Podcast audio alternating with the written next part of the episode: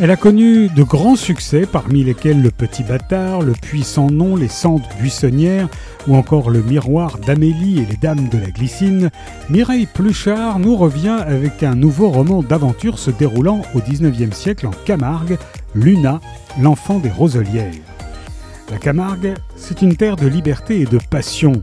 La jeune Luna y veut suivre les pas de son père et s'accomplir dans l'élevage des chevaux et le monde des manadiers. Tout jeune collégien à Arles, Frédéric Mercadier nourrit son rêve de mener la vie intrépide des gardiens, de chevaucher avec eux jusqu'à l'ivresse. Les années passent, son rêve réalisé dans son îlot de beauté et de lumière, Frédéric est devenu le séduisant propriétaire d'une manade en Petite Camargue. Il rencontre Cali, belle cigane aux cheveux de feu, et ne peut lui résister.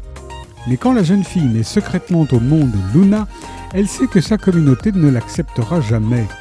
Aussi confie-t-elle l'enfant à la mère de Frédéric. Celui-ci saura-t-il faire une place à sa fille?